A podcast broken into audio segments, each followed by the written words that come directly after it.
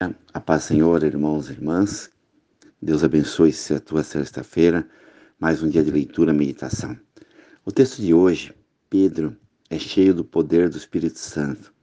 Um homem letrado que tinha vergonha, timidez, talvez tantas coisas no coração. Ele, cheio do Espírito, começa a pregar a verdade. Vamos ler.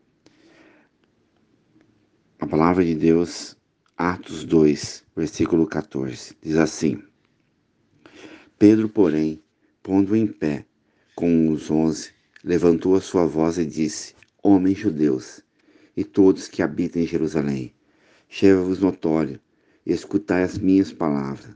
Esses homens não estão embriagados, como vós pensais, sendo a terceira hora do dia. Mas isso é o que foi dito por o profeta Joel. Nos últimos dias acontecerá, diz Deus, que do meu espírito derramarei sobre toda a carne, e os vossos filhos e as vossas filhas profetizarão, os vossos jovens terão visão, os vossos velhos sonharão sonhos, e também do meu espírito derramarei sobre os meus servos e a minha serva, naquele dia profetizarão, e farei aparecer prodígios em cima no céu e sinais debaixo da terra, sangue, fogo e vapor de fumo. O sol se converterá em trevas e a lua em sangue, antes de chegar o grande e glorioso dia do Senhor.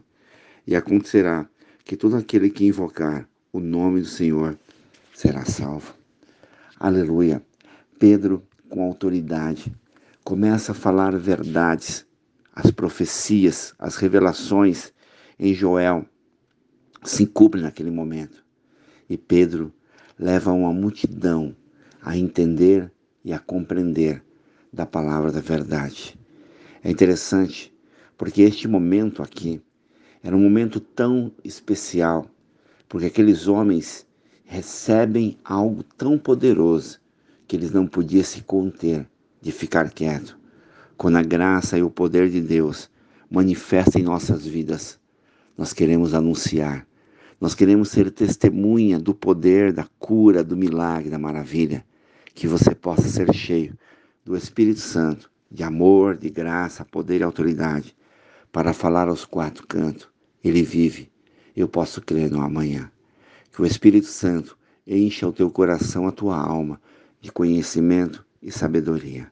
Oremos ao Pai.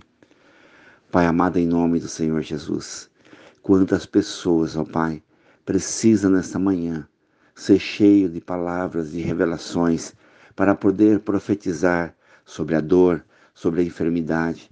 Quantas pessoas nesse momento, Pai, sofrem sem saber o que fazer, mas como seus discípulos foram cheios do poder da glória e puderam experimentar, Pai, a graça, a autoridade no falar.